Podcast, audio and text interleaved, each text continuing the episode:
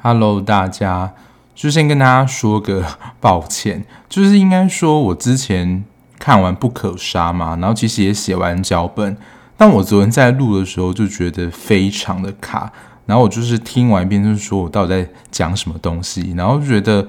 感觉对于整部戏啊的了解程度，我自己觉得没有很通顺，所以我应该会再重新看一遍之后，再跟大家分享就这一部。不过就是大家可以趁这个时间，就是有兴趣的话，可以先去看《不可杀》这样。那今天要分享呢，就其实也是在 Netflix 上的一部韩剧。那其实我在这部推出之前呢，它就一直出现在我的推荐预告片单里面。因为其实 Netflix 就是要播之前呢，它其实就会有预告说，诶，这个月有什么新片啊？然后它就一直出现在我的预定片单之内。好，它就上映之后呢，果不其然，我就是马上的去看。然后想说，诶，这一部到底是在讲什么这样子？因为其实看它整个封面，我就觉得，诶，这个色调感觉蛮神秘的。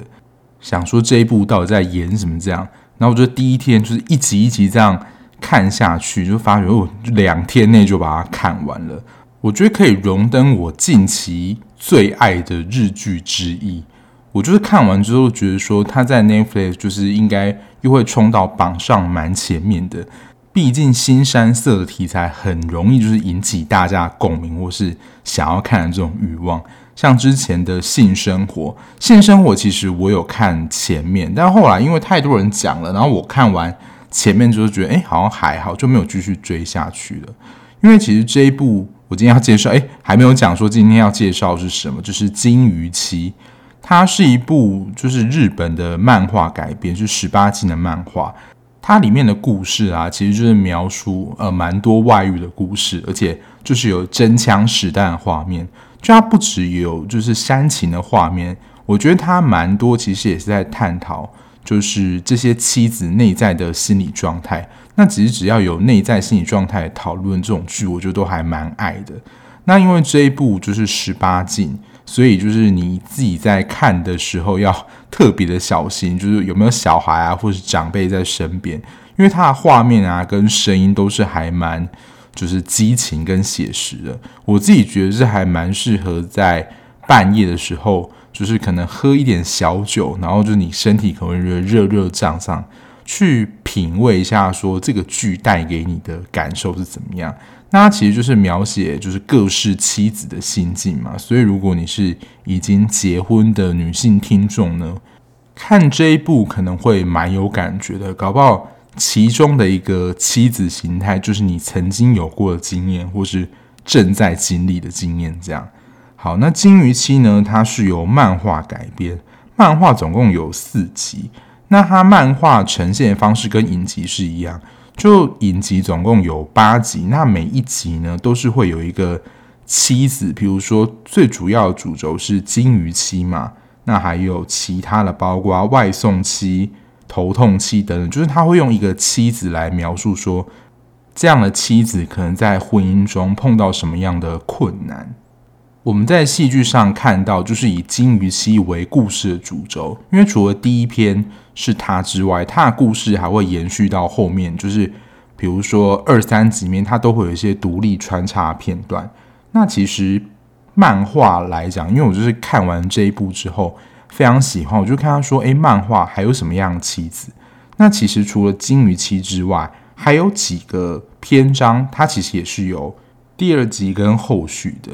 那我自己在看完漫画之后呢，我觉得戏剧上他挑选出来的集数，其实口味都是相对比较轻的，就是能够在 O D D 平台或是影剧平台上呈现的尺度。因为我想，可能某一些篇章就是他没有选进来的，如果挑进来的话，可能就没有办法在 Netflix 上播放了。那这一部的尺度，因为刚刚说的说十八禁嘛，尺度是真的还蛮大的。男演员的话有到背部的全裸，那女生的话就是上空。然后我比较惊讶的是，居然还有舌吻的画面，因为通常如果比较激烈的话，通常也是借位什么，他们是真的有伸舌头出来，是有着实让我吓一跳。所以我就跟我同事啊，还有跟我朋友讲说，有时候我自己在看的时候，会觉得，因为我是不是在看就是 A 片这样？不知道看过的听众有没有跟我有一样的感觉？那最主要的金鱼期的篇章呢，就是由小原良子当做主角。那小原良子其实我好像没有看过他的戏。我在查资料的时候就知道，他有拍蛮知名的，就是《派遣女王》。不过我看完这部就觉得说，哇，他的演技其实也是蛮不错的。那当时我在看完第一集之后，再看到他这个剧名，其实我就蛮容易可以联想到，就是金鱼代表意象。其实金鱼就是被养在鱼缸里面嘛，那鱼缸就等于说是它整个世界，等于说它就被限制在这个家中，无法的挣脱。那也是他们现在婚姻碰到的状况。那网络上的解析，其实我觉得蛮明显的，就他在开始提到说，就是鱼生活在那个鱼缸里面，一起生活久了，水就会变脏。那这一滩脏水呢，其实就代表他们已经陷入困难的婚姻，就是他们也没有办法挣脱。我在看的时候，就一次把八集看完，就蛮明显的看到每一个妻子他们在情感上。我觉得都有一些需求的缺乏，那其实我觉得他们要都很简单。那我今天会解析一下，就是影集当中这些妻子，他们你要说最渴求的愿望，或他们最渴望那个需求到底是什么？首先算是我们的故事主轴，也就是小原良子饰演这个金鱼妻。跟大家补充一下，在漫画里面的金鱼妻啊。他外遇的对象就是那个金鱼店的老板，在影集当中是年轻的帅哥嘛。不过在漫画当中，其实刚好相反过来，就他在漫画当中的先生是看起来比较年轻的，金鱼店的老板反而看起来有点年纪，这是漫画跟影集设定上的不同。那我觉得金鱼妻他最主要的缺乏需求就是被爱的需求，我们在影集当中可以看到。他跟先生就是卓迷的关系，其实有点权力不对等的状态，连养金鱼这件事情都要征求先生的同意，而且蛮明显，而且我们最后也看到，他们就是有家暴的议题，所以看似光鲜亮丽的生活，他们第一集还举办那个生日派对啊，就是光鲜亮丽的外表底下，殊不知呢，在家庭还有亲密关系里面。其实小原良子饰演的小樱在关系里面真的是蛮卑微的。那这个先生呢，就真的是可以说又是新一代的渣男代表。他在这一部的金句应该就是第一集吧。他说最不能引起兴趣的是自己的妻子，最能引起兴趣的就是别人的妻子。当他讲出这一番话，还有他后面跟装修期那一篇的妻子发生。关系的时候，其实我们就知道他就是一个蛮渣的人。而且，其实这件事情小英应该也是知道，因为他就是用跟他应该说就是用了他的香水。那那个香水其实就是代表那个特定的人，因为有的香水它的味道就真的非常的独特，就真的只有比如说某个人会用那个，就代表它的味道。所以小英在这段关系当中，其实应该都是一直知道说他先生外遇的状况，只是。因为在这个婚姻当中的这个枷锁里面，他没有办法离开。主要就是他原先最主要的事业就是减法嘛，因为他手受伤之后，就是全权的交给他先生管理。因为，他先生我觉得是达到某一种控制他，就是他不准他去从事相关的工作，所以久而久之，小英就是也被自己困住了。所以，当他遇到金鱼店店长，就是这种温暖然后温柔的被对待，就重拾这种我们想要被爱的感受，也正是他在这段关系当中最缺乏的。所以他宁愿啊，就是屈居于在一家小金鱼店里面帮忙跟工作，然后有温暖跟爱的感觉，也不愿意回到就是那样的高级楼房里面，可是却是一个没有爱的环境。那不晓得，就是在这两种环境里面，各位听众，如果你处在这样不同的两种环境里面，你会选择哪一个呢？我一定是毫无疑问，就是选择跟小樱一样选择啊。就是我觉得心里的幸福感这件事情对我来讲是比较重要的。虽然我不能说我对物质的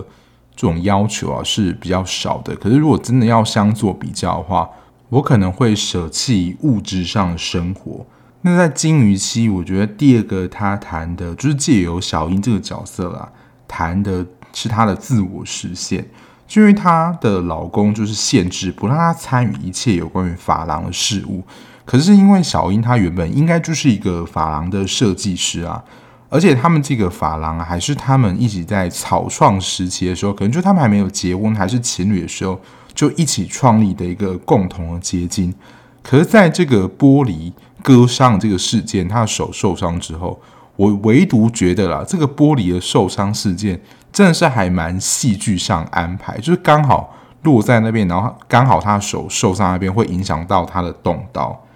可是看得出来，他还是很想要重操旧业，就是拿起剪刀。可是卓米呢，完全不让他参与。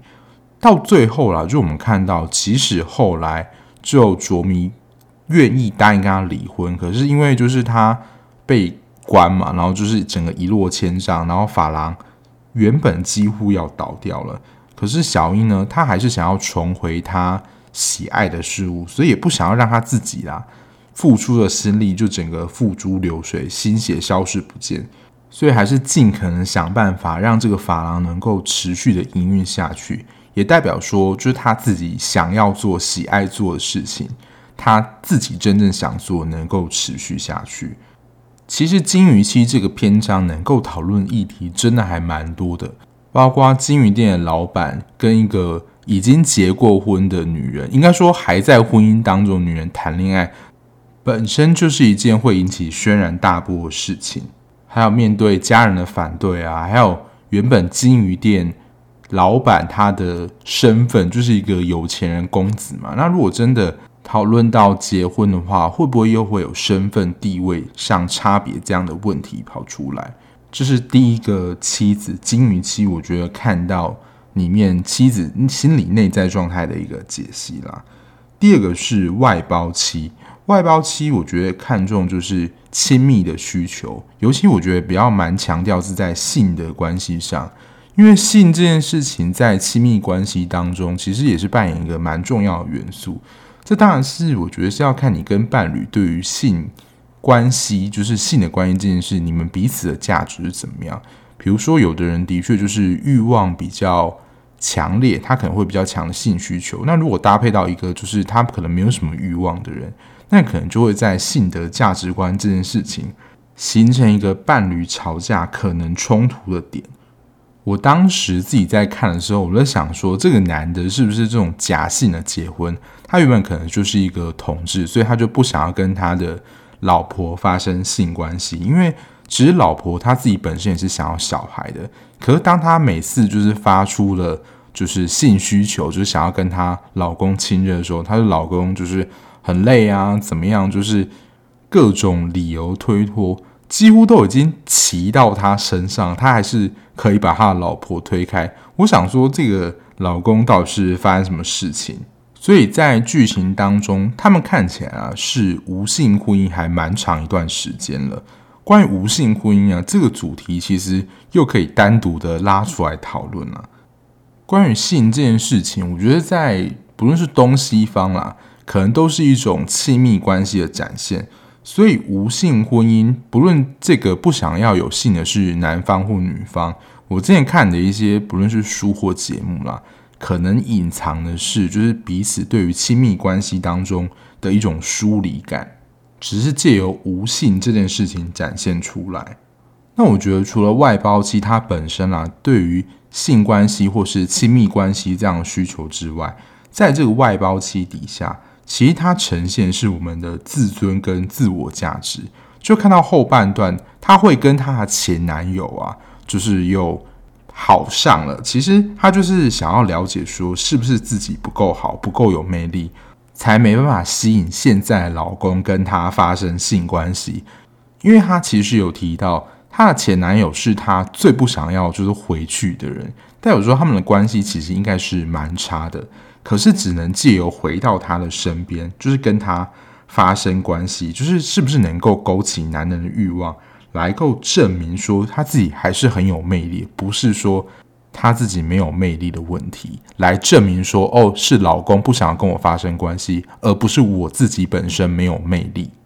因为其实不论我们的容貌，然后身材，尤其可能是女性啊，就是社会看待女性的眼光也是比较严厉一些。就是你长得美不美，保养的好不好，身材维持的，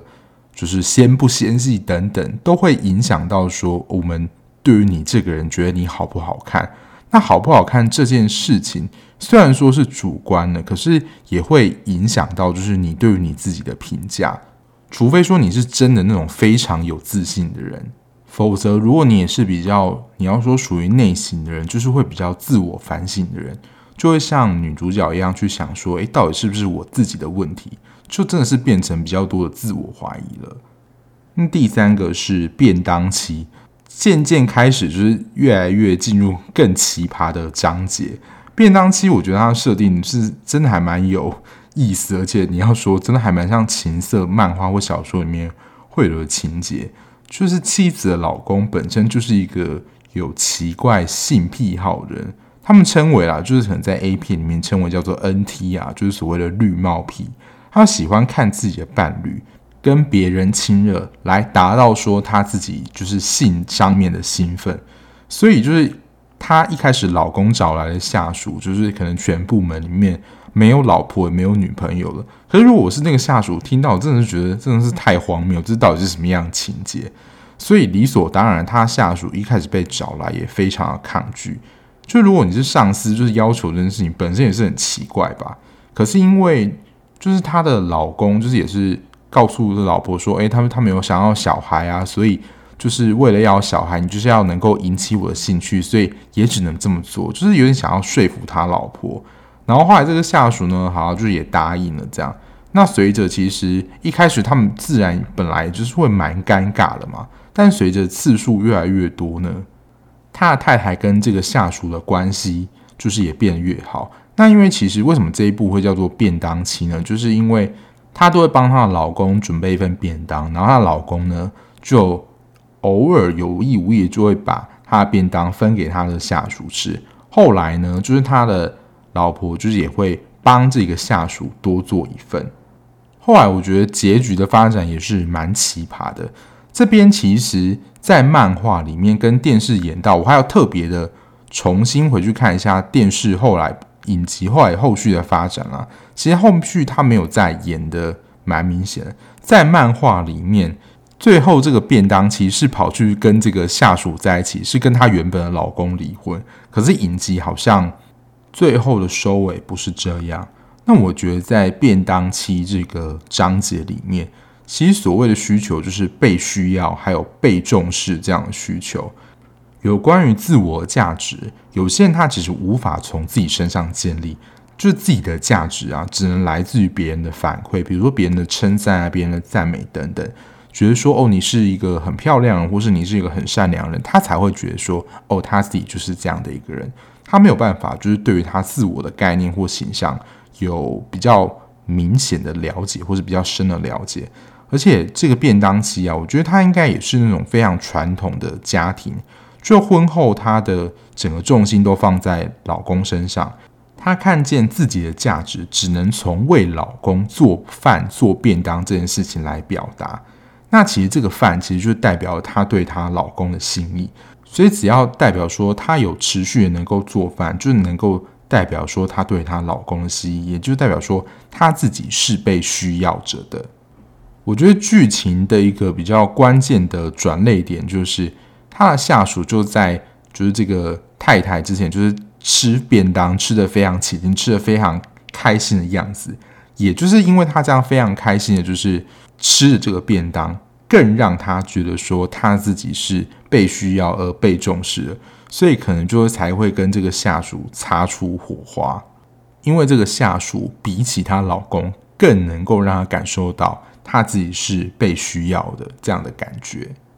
再来是影集当中唯一一个花两集的篇幅来陈述的，就是头痛期。我自己在看完的时候就觉得，哦，原来是这样啊！就是我觉得它的铺陈真的是还蛮细腻跟细致的。虽然一开始觉得，诶，好像有一些蛛丝马迹，有一些怪怪的地方，可是因为就是持续的看下去，也没有停下来思考说剧情可能的发展方向是怎么样。在漫画里面，这个头痛期好像只有一章而已，不像影集里面花了两集的时间来讲这个事情。那其实这个头痛期呢，我觉得故事也蛮简单，就是一个妻子她听到外遇相关的字眼，她就会开始头痛，然后反应就会很大。那其实老公就是长期的出差，所以他就是独自的抚养小孩。有一天呢，他就在公园的草地上，就是被一个男子带回家。就这个男子也蛮大胆，就跟这个主妇发生关系。我一开始看到是想说，这根本就是如果是性侵案件吧。但后来就是真相大白，其实就是她的老公，因为她就是没有办法接受她老公外遇，所以她就是产生了短暂解离的经验。其实这是面临重大创伤的时候会有的反应。那我自己觉得头痛期这个啦，它你要说需求嘛，我觉得也算是。不过它最主要就是蛮明显的创伤的解离反应。那我自己觉得就是他有被安慰的需求。因为如果说实在发生这样的事情，他大可以就直接离婚，就是老公外遇嘛。可是他不愿意离婚，最主要可能除了有小孩之外，他也需要妻子这样的身份。因为如果当他失去婚姻之后，我觉得这是你要说比较过往的传统家庭女性，就是他们觉得说，如果她离婚，她可能就会一无所有，她没有剩下什么。因为可能在经济能力上，她也没有经济能力，所以可能小孩的抚养权就会判给父亲，所以他们其实就不会选择就是离婚这个选项，也要保住这个婚姻的头衔。那其实小孩子一直都知道就是父母亲的状况，我觉得那时候看到蛮惊吓，就是他不是说就他们见过面之后，然后他的小孩其实就有看到，然后就对妈妈说：“妈妈有什么秘密？其实我是知道的哦。”某种程度上以为是在看什么惊悚片嘛，但后来啦，就是假装成装修工人的，就是他的其实是他先生嘛，就跟他发生关系之后，就他的记忆渐渐回来，因为过去的确就是他可能跟他老公就是有身体上的记忆等等，但也是因为这一次的这样的一个你要说偶然他们在草地上的相遇吗，让他的老公有道歉的机会。其实就像刚刚讲的，人在面临重大事件，尤其可能是创伤事件，就是我们可能人会产生退化状态，就会退到说就是比较，比如说幼儿的成长阶段，比如说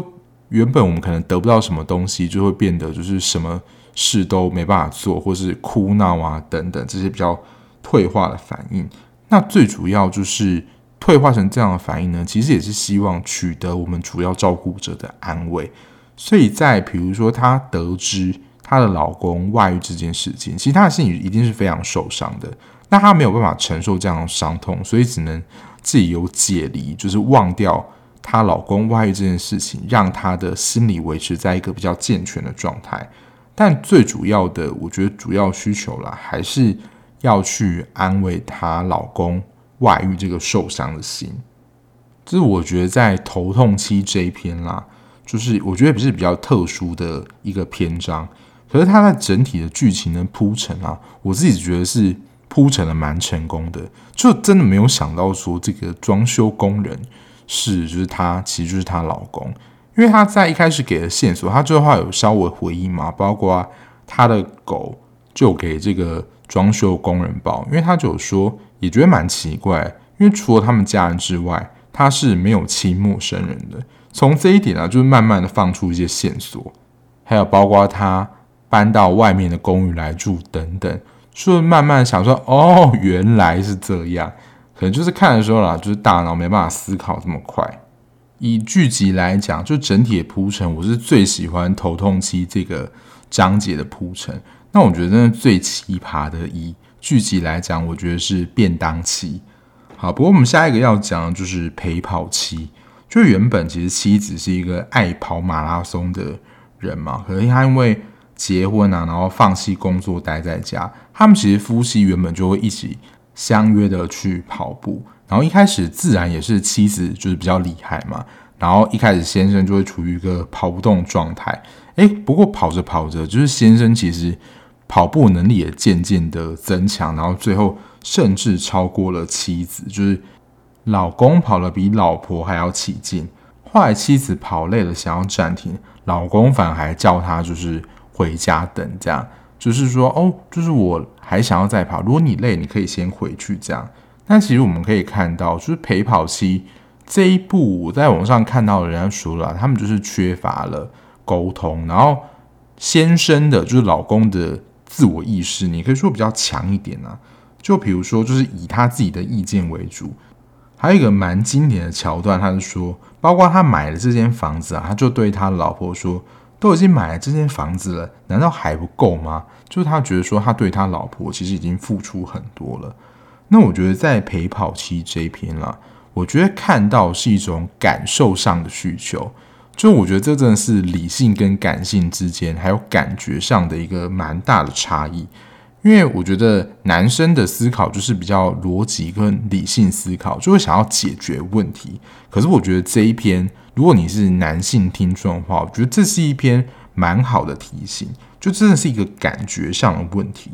因为他其实当太太跑不下去的时候，先生叫他先回家。我不知道，就是大家理解到会觉得怎么样？就会觉得说，诶，这个先生蛮体贴的啊。就是如果太太跑不下去的话，就是也叫他回去。可是其实太太真正的需求，真正需要是说，想要是你能够跟我一起跑，或是一起完成，或是一起停下来，跟我一起的这种感受，陪伴的紧密感。因为叫他先回家，体恤他可能累。我觉得这可能是朋友会做这样的事情。可是他们之间的关系是夫妻，希望就是你能够陪我一起在一起的这种感觉，比起陪跑更重视就是你陪在我身边的这种感受。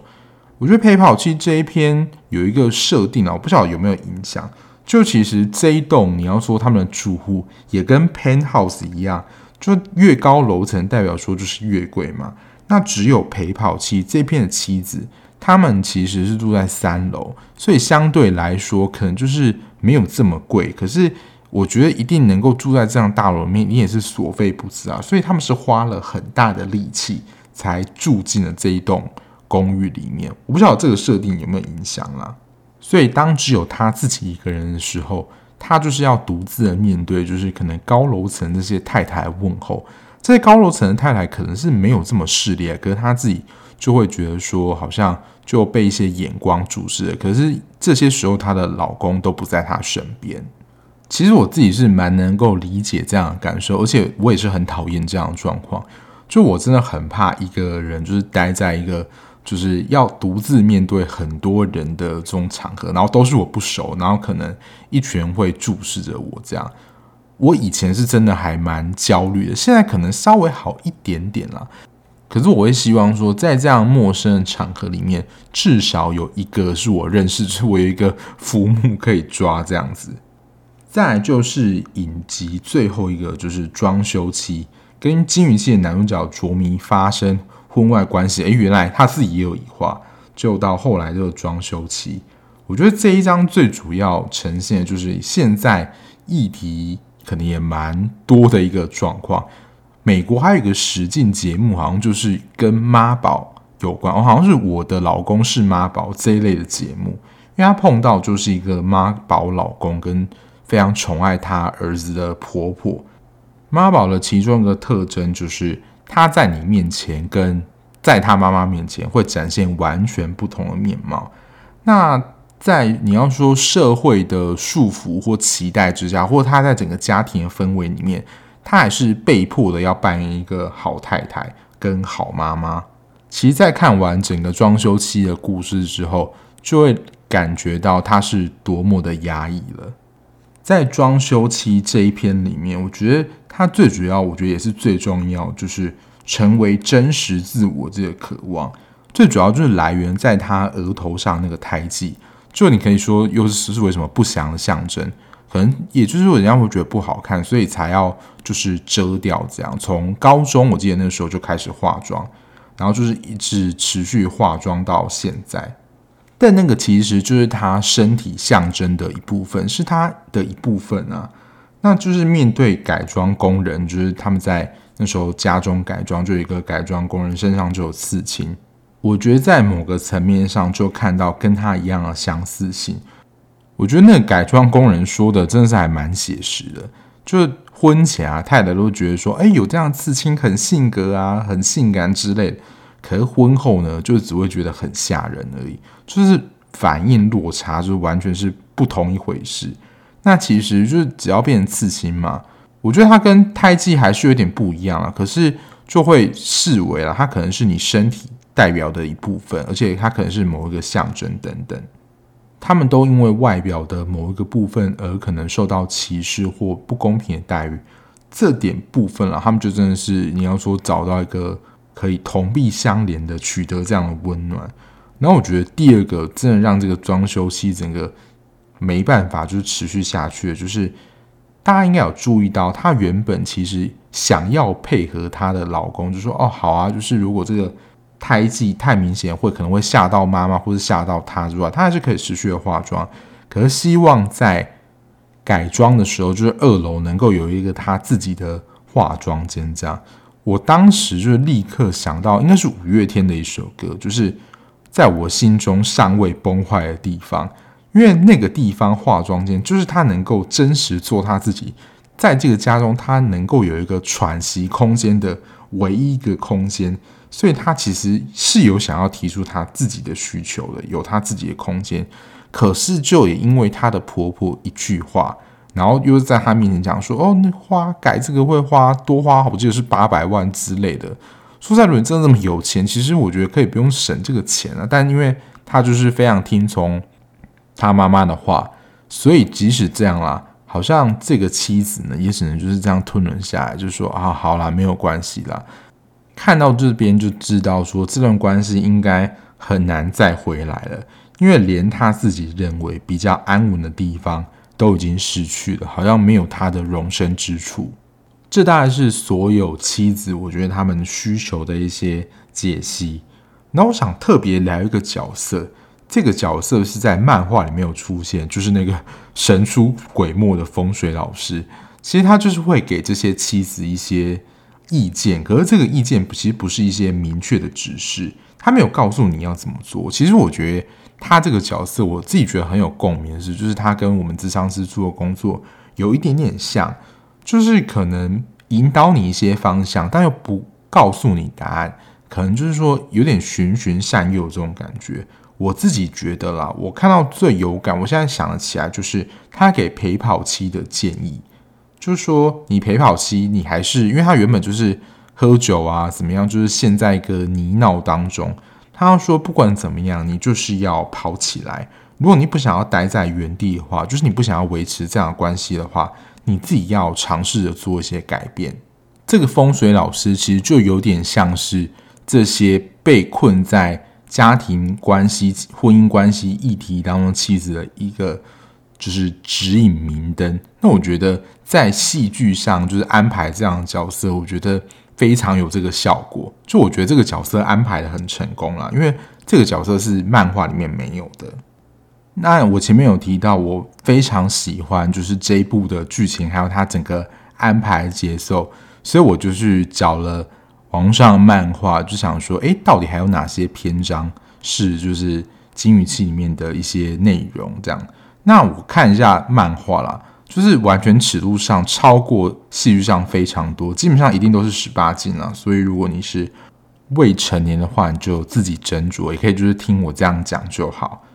有兴趣的人可以自己找来看。那我记得我刚刚前面好像有说到，我觉得他这次挑的这几个篇章，其实是真的比较适合改编成戏剧的。但我同时也蛮期待说，诶，这个。因为现在目前收视啊是叫好又叫座，是不是会有第二季也未可知？因为这毕竟是 Netflix 出资的一个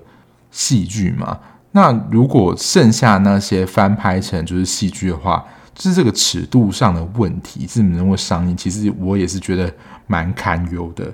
那我就大致的说一下，就是除了你们现在看到这主要几个妻子之外。他在漫画里面还有哪一些妻子，然后大概说一下他们的故事，还有我看到的一些内容。有几个我比较没有印象，我就会大概说一下而已。那我会分享一个我自己觉得这个真的是还蛮夸张的。第一个是外送妻，外送妻子的故事呢，她其实是嫁到了一个算夫家吧，他们就是卖面，他就帮忙工作。那其实有一个蛮奇怪的设定，就是他的前女友会到他的就是他们店的那个地方，然后她老公的妹妹也可以说是他的小姑，就是他们可能关系蛮好，就对那个他的前女友就说：“诶，希望就是他是成为他真正的就是类似妯娌这样的角色。”就好死不死呢，就被女主角听到，那当然她心里就很不是滋味啊。这一篇最主要议题，我看到就是他无法融入这个家，就是他没有办法得到可能他夫家那边其他家人的认同，或是融入他们的你要说整个家庭的气氛里面，就是外送期。那最主要他就是负责就是外送工作。那这个出轨呢，自然就是会跟就是外送的客人啊，就是刚好发展关系这样子。那第二个是探病期。探病期也是除了金鱼期之外，在漫画里面有序章的一个章节。那其实我自己在看到的时候，觉得这个探病期就是这个女主角是有点狂的。那她在这一部里面，像金鱼妻里面就是承受了家暴、肢体暴力嘛。那在探病期这一篇里面，她是碰到一个会对她精神暴力的丈夫。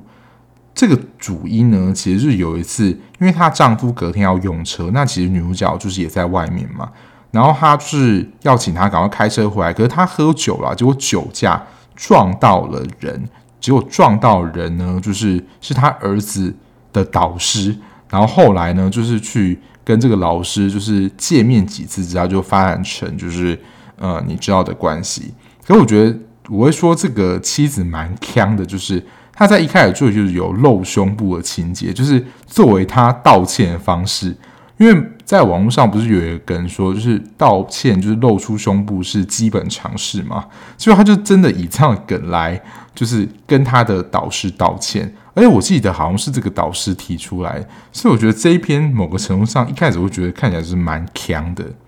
然后再来是芳香妻。芳香妻这个就有点像是故人的味道，就会让他想起以前的人。这一篇我就觉得还好。如果在漫画我选到一篇最经典的，我会觉得是园艺期。这一篇是我觉得在所有包括影集的范围里面，尺度就是还有话题面是最大的，因为它就是有牵涉到乱伦的议题。就我大概说一下，因为我觉得这一篇真的还蛮精彩的。就是她的那个丈夫也是一个蛮渣的人，就是也是会肢体暴力、精神暴力，就是样样来。然后她自己在结婚前的个性就是拈花惹草啊。然后在有一次拈花惹草的过程当中，就是被女方找来的人就是切断了她的下体。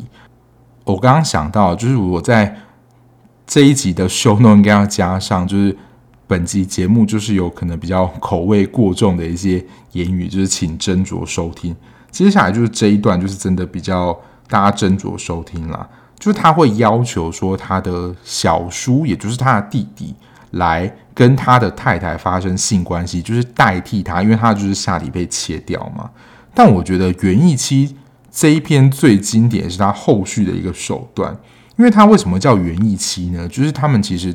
包括他的婆婆，就是也是精通园艺，这样就是他们会养一些花草啊什么的。他们最经典，因为他的公公就有点像是代间传递，他的公公就是也是会对婆婆肢体暴力啊，或精神暴力怎么样。那因为婆婆精通园艺，就是花草啊有什么样毒性之类，也都非常熟悉。然后因为公公就是完全对这些园艺没有任何了解啊，植物什么都不熟悉，所以他就是运用了就是这些草药下毒的方式，就是杀了他的。公公就是她婆婆啊，杀死她的老公，然后她也女主角就这一篇女主角也运用同样的方式联合，我不知道有没有联合，但是就是小叔好像也知道这件事，就是用这样的方式慢慢的毒死她的老公，就是完全是婆婆跟媳妇都在做谋杀他们老公事。我真的觉得这一篇真的是蛮令人印象深刻，或是你要说大开眼界的园艺期。大家如果有兴趣的话，可以去找这一篇。我觉得这一篇是所有里面算是尺度里面最大的。然后还有风水期，风水漆这个在讲就是一个迷信风水的妻子。这一篇我就比较没有什么印象。然后再来就是登山漆，登山漆这一篇的题材也是口味蛮重的。它最主要是在讲换妻俱乐部这件事情，就可能对于跟自己的彼此的伴侣没有太大的激情，所以就是把脑筋动到了，比如说朋友的老公的朋友之类的，就是对于自己原本的伴侣提不起兴趣。那取名叫登山漆，纯粹我觉得只是他们就是一起。在那个这个剧情设定里面，他们一起登山而已，并没有什么特别的含义。然后还有一个是诱鬼漆，这个诱鬼漆我觉得有点像是看那种童话故事一样，就他们生长在一个你要说狩猎家庭里面，然后他的父亲呢招了一个女弟子，然后这个女弟子原本其实也是有结过婚的，只是说她也受不了，就是。呃，夫家还有她的公婆对她的一些限制，所以她才来到这个地方，就是成为这个狩猎家族的女弟子。然后后续的发展，就是其实嗯，大家可以自己去看这样。但我觉得印象最深刻的还是我刚刚讲那个园艺漆。以上就是漫画部分，希望它可以有在第二季啦。那我自己看完这部《金鱼期》之后，我真的是强力的推荐，我自己很爱啦。最主要，它其实真的有蛮多，就像我刚刚解析，就是些心理状态的描写，我就很爱这种戏。那这一部的尺度，就是如同刚刚讲的，真的很大。所以，如果就是你有伴侣比较不敢看这样，或者他觉得害羞的话，可能就是不太适合一起看。但我真的觉得自己一个人看，就是会有那个韵味在。我当时看完觉得，就是这一部一定会冲上排行榜。果真，他现在就是。挤下《僵尸校园》成为就是排行第一的片，这样。那最后就是要再推荐一下，就是这一部的主题曲，就是由金鱼期的主演小原凉子唱的《Crazy for You》。就小原凉子的声音，我不会觉得说是一个天籁美声，可是他的声线搭配这种有点惆怅的曲风，我觉得非常的适合这一部戏剧的风格。对于这一部的音乐表现啊，我也是大力的推荐。所以整体来说啦，我是觉得还蛮棒的一部作品。那我觉得其实也可以借由啦看这部《金鱼姬》里面的妻子来反思一下说，说如果你现在是在关系里面的人，你自己是不是也碰到什么样的困境？那如果就是你的关系非常幸福，那我觉得哦很好。可是如果你是自己有被卡住的人，会不会因为就是看了这一部《金鱼期》，自己会有一些体罚而做出一些改变？这是我觉得看这部《金鱼期》能够额外得到的一个体悟。好啦，希望这样的解析能够让大家更了解这部戏的一些心理需求，也更重视自己在心理上的需求。好啦，那今天的节目就到这边。如果你喜欢这样子聊剧、聊电影的 Podcast 节目的话，不论你是用任何平台收听，按下订阅键就能够比较快的时间收到节目上架的通知哦。那如果你想要了解我即时追剧或这些碎念的相关讯息的话，就可以追踪我的 IG 在资讯栏的地方。那如果有任何问题，也欢迎提问。那我们就下一节目再见喽，拜拜。